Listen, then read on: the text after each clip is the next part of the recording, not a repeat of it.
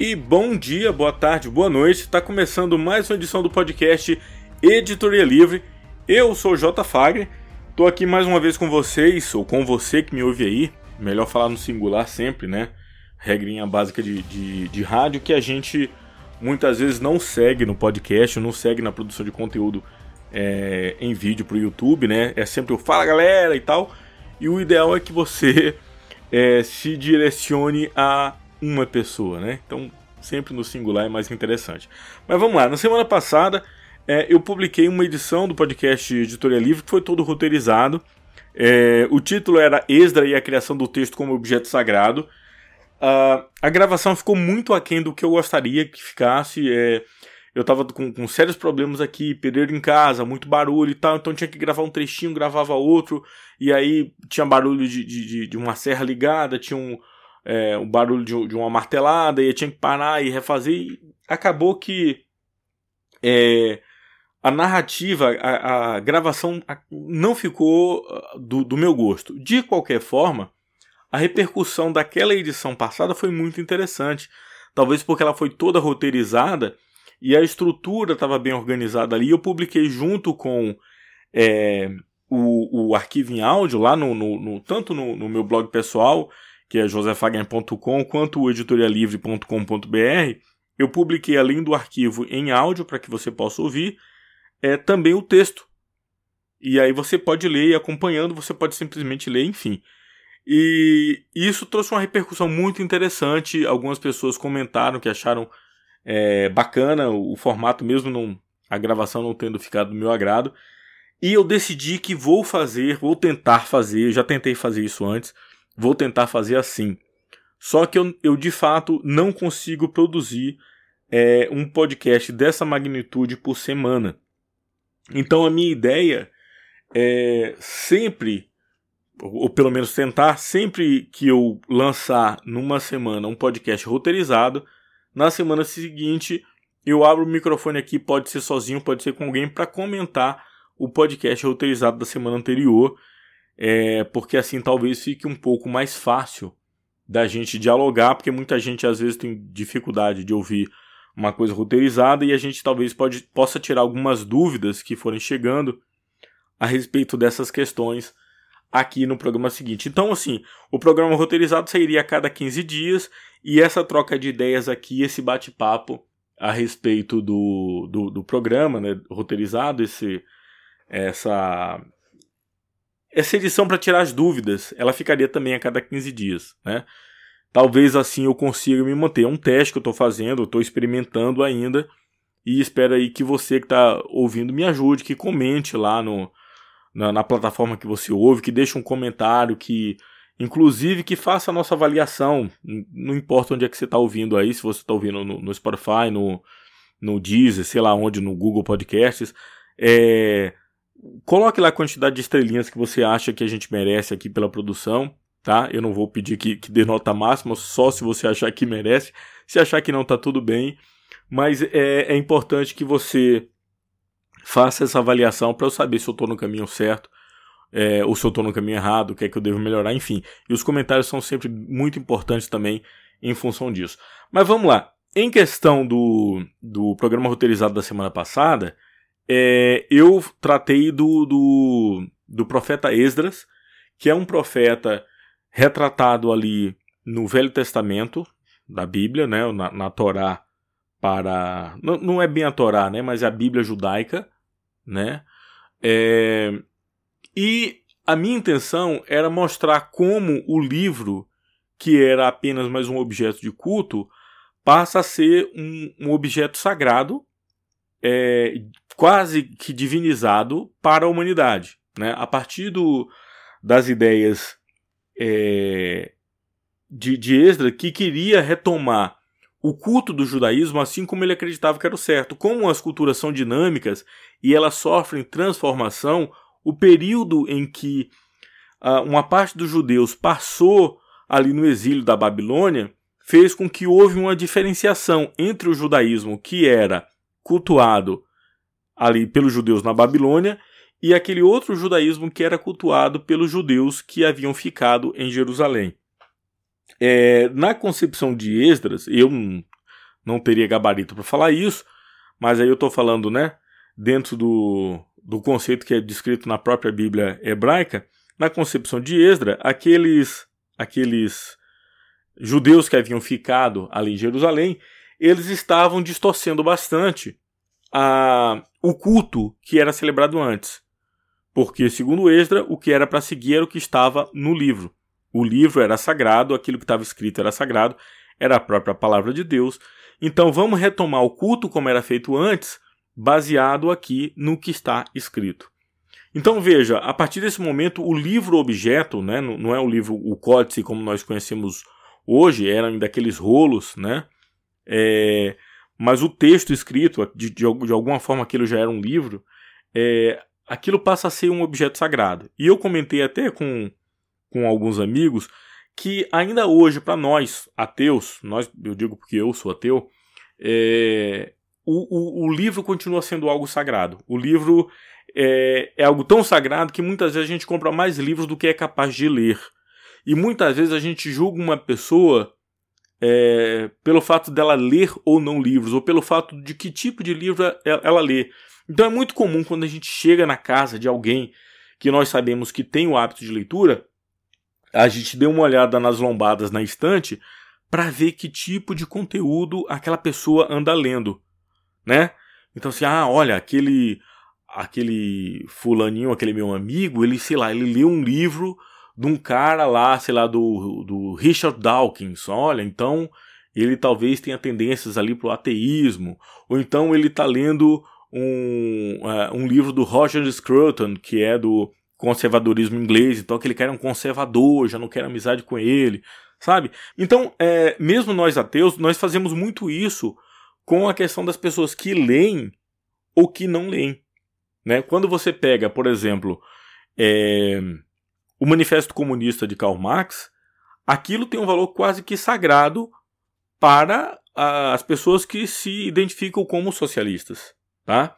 Da mesma forma que a Bíblia tem um valor ali sagrado para quem se diz que quem professa a fé cristã, da mesma forma que é, a Constituição norte-americana tem um valor sagrado para os estadunidenses, da mesma forma que o Alcorão tem um valor sagrado para é, os, os muçulmanos. E por aí vai. Então veja, a gente tem um certo culto ao livro, e veja com toda a tecnologia que, que vem surgindo, a gente meio que se coloca contra essa tecnologia porque tem a impressão de que elas é, buscam substituir o livro enquanto objeto.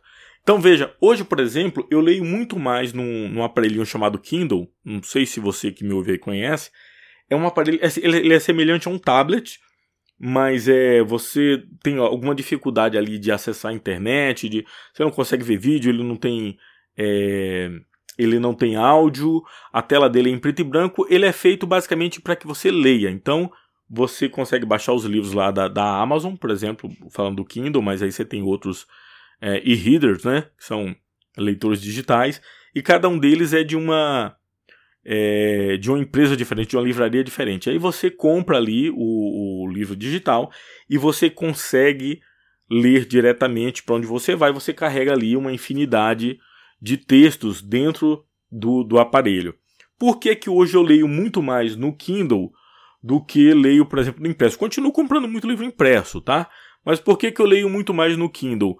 Por um motivo muito simples, porque eu já estou com mais de 40 anos é, e eu tenho uma, um problema chamado presbiopia. A presbiopia é uma coisa que acomete as pessoas ali por volta dos 37, 38 anos, a partir dos 40, sei lá, mais ou menos nessa faixa etária, que é uma dificuldade é, de focar na, na em, letras miúdas, em, em, coisas muito perto, né? Então a gente tem dificuldade de, de, de é, focar naquelas coisinhas assim e não consegue ler. Então por isso que normalmente as pessoas a partir dos 40 anos começam a usar óculos multifocal, porque ele tem que ter um foco para longe, tem que ter um foco para perto, né?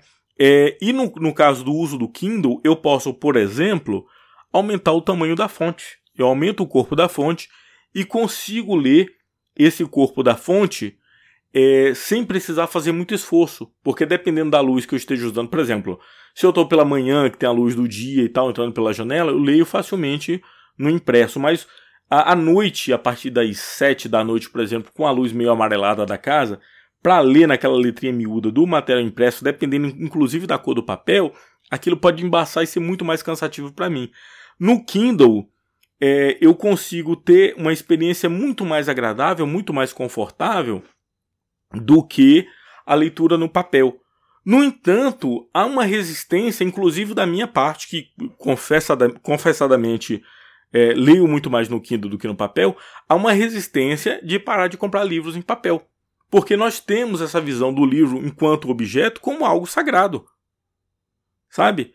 É, eu compro o livro no, no, no, digital e aí se eu gosto muito do livro eu acabo comprando também na versão impressa, mesmo que eu não vá ler, mesmo que não tenha utilidade, meio que para ter o, o, o, livro ali na estante, para mostrar às pessoas que você tem, entende? É, o livro tem essa, essa, esse simbolismo muito forte ainda. E isso vem dessa cultura é, lá do, do, do, sagrado ainda, a cultura da, da religião, né? A, a, a, religião que transforma o texto em objeto semidivino. Né? A, a Bíblia seria a palavra de Deus, o, é, assim como o Corão seria a palavra de Allah, sei lá, eu. Enfim, não, não entendo aqui de religiões, mas imagino que seja por essa direção. E aí é curioso porque algumas pessoas é, muitas pessoas elogiaram o programa, apesar de, como eu falei, no, a gravação não ter ficado como eu gostaria. Mas algumas pessoas é, se mostraram um tanto incomodadas por uh, algumas observações que eu fiz a respeito, por exemplo, de algumas histórias bíblicas já terem sido contadas por outros povos em outros livros que são anteriores é, à escrita da própria Bíblia. E eu não falei isso com a intenção de ofender ninguém né? Ninguém que seja religioso ou não religioso. A minha intenção não é essa. Eu estava aqui dando fatos é, da história da literatura. Eu estou falando enquanto literatura, enquanto é, objeto de fé, enquanto religião. Isso aí eu acho que cada um tem no seu pessoal e cada um que resolva entre si. O que eu achei curioso é que essas pessoas não vieram a mim para dizer assim, olha, quais são as fontes disso que você falou? Porque seria interessante, né? Expor as fontes e começar é, a dialogar com base nisso para que é, a gente pudesse, inclusive, chegar a um consenso ou não. Mas ao invés de, de, de questionar quais são as fontes, algumas pessoas é, religiosas, obviamente, ficaram meio ofendidas. Outras pessoas que são religiosas, inclusive, ouviram, acharam bacana, não, não se ofenderam de forma alguma, acharam até o programa bem instrutivo. Então aí varia de pessoa para pessoa. De qualquer forma, deixa eu pegar aqui é, eu vou citar aqui os livros que eu utilizei e que eu vou continuar utilizando, inclusive, nas próximas edições, é, para a gente continuar discutindo literatura, pelo menos é, a história da literatura. Né? O primeiro livro chama-se O Mundo da Escrita, do Martin Pushner, eu acho que é, é essa é a pronúncia do sobrenome dele. O Mundo da Escrita, como a literatura transformou a civilização.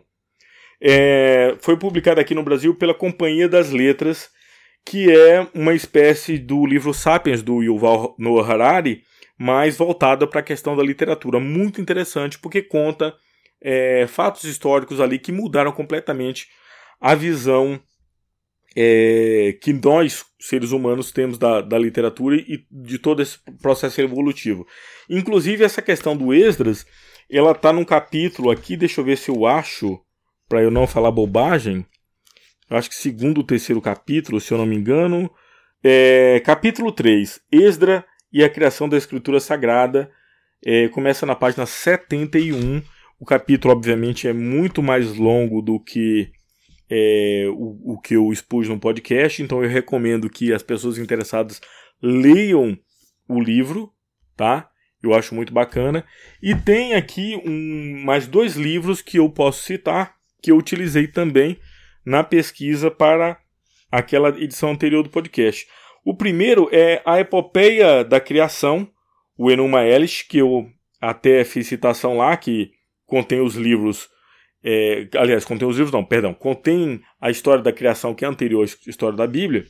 E nós temos aqui uma tradução feita diretamente do, do Sumério, das tabuletas em Sumério, que foi feita pelo professor Jacinto Liz Brandão, é, que é creio eu, é a melhor tradução feita para o português. Você tem é, o, o poema todo traduzido e você tem as notas de, de rodapé e os comentários de cada trecho para que você entenda. E tem também aqui, curiosamente, fotos das tabuletas originais, inclusive os trechos em que as tabuletas estão é, destruídas, né, que você não consegue ler, o poema também que está traduzido, ele para ali naquele trecho e ele não tem continuidade naquilo, então fica buracos no poema, a gente não tem é, a escrita completa.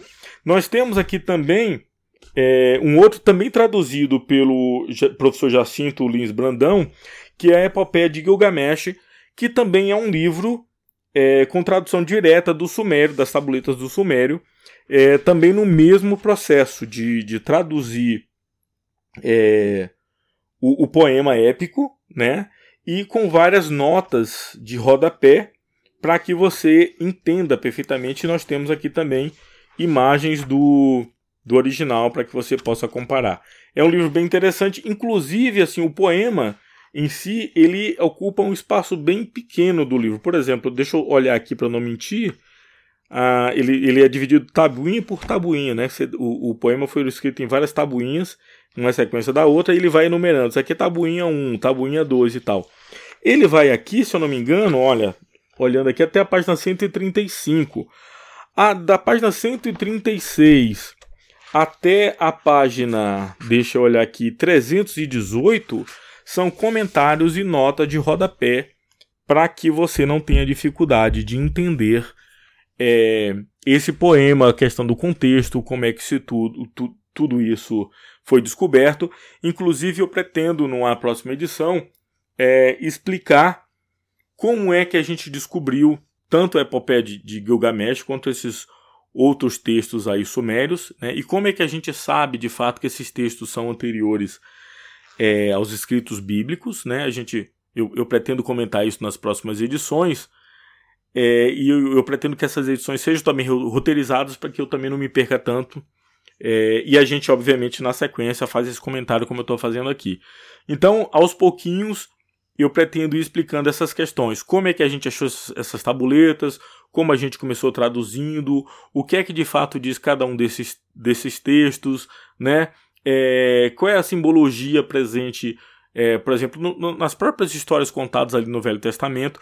E de novo, eu não estou aqui de em hipótese nenhuma tentando faltar com respeito com aqueles que acreditam é, na Bíblia, ou seja lá qual for o livro sagrado. Eu acho que se você tem sua fé, é, isso é uma coisa muito de cunho pessoal e nada vai fazer com que você modifique isso. Eu estou falando apenas de história da literatura, que é uma outra coisa. Já falei, eu acho que a teologia eu deixo para os teólogos, é, a literatura deveria ficar para os literatos, que não é bem o meu caso, mas eu sou um curioso em literatura e eu acho que eu ofenderei bem menos gente falando de literatura, e na verdade o que eu estou falando é aquilo que eu tenho estudado é, que eu estou compartilhando aqui com você. Se você tiver outras referências que quiser deixar no comentário, quiser mandar uma mensagem, inclusive para que a gente inclua numa próxima edição, o espaço está aberto. A ideia aqui é que a gente compartilhe esse, esses estudos, essas experiências, essas leituras sobre a história da literatura, tá? De novo, sem querer ofender ninguém, não tem nada a ver com teologia, a teologia fica para os teólogos. Eu estou tratando de história da literatura tá? Então, é, peço inclusive para que você, que entende mais de literatura do que eu, que queira compartilhar, mande mensagem, entende? E para o pessoal que, que achou bacana a, a, edição passada, muito obrigado pelo incentivo. É, semana que vem eu tentarei voltar com uma edição aqui completamente roteirizada e, como eu falei, na semana seguinte a gente faz um breve comentário sobre essa edição roteirizada. Tudo bem? Forte abraço para vocês. Até a semana que vem. Tchau, tchau.